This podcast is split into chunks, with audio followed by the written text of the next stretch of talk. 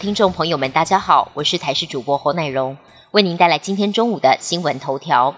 苏拉台风昨天生成，受到现在大气环境影响，将会原地打转几天，下周才会往西北至偏西方前进。不过路径变数仍然非常大。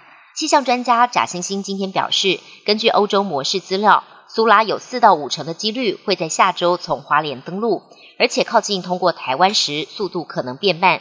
必须要留意影响时间长，伤害就会比较明显。两岸为开放观光旅游已经争辩多时，陆委会在昨天主动宣布恢复两岸团客双向旅游，初期试办每日限额两千人次，等于把球丢给大陆。如果陆方在一个月内回应，将可确定实施日期。此外，也放宽陆籍商务人士来台，并且恢复第三地陆客来台观光。陆委会强调，我方已经在政策上踏出一步。希望陆方有积极正面的回应。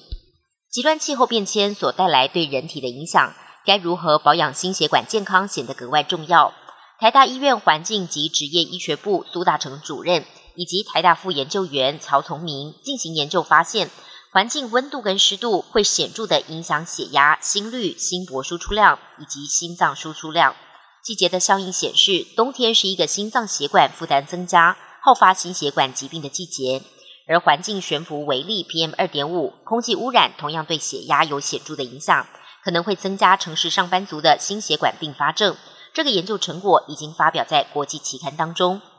外电消息部分，日本政府二十四号启动福岛核废水排海计划，中国随即祭出反制措施，全面禁止日本水产进口。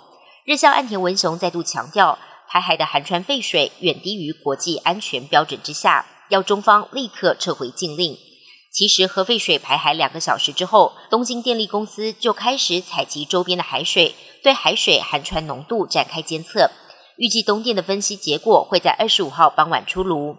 另外，日本环境省二十五号上午也在福岛外海十一个点采集海水进行分析，预定二十七号上午公布结果。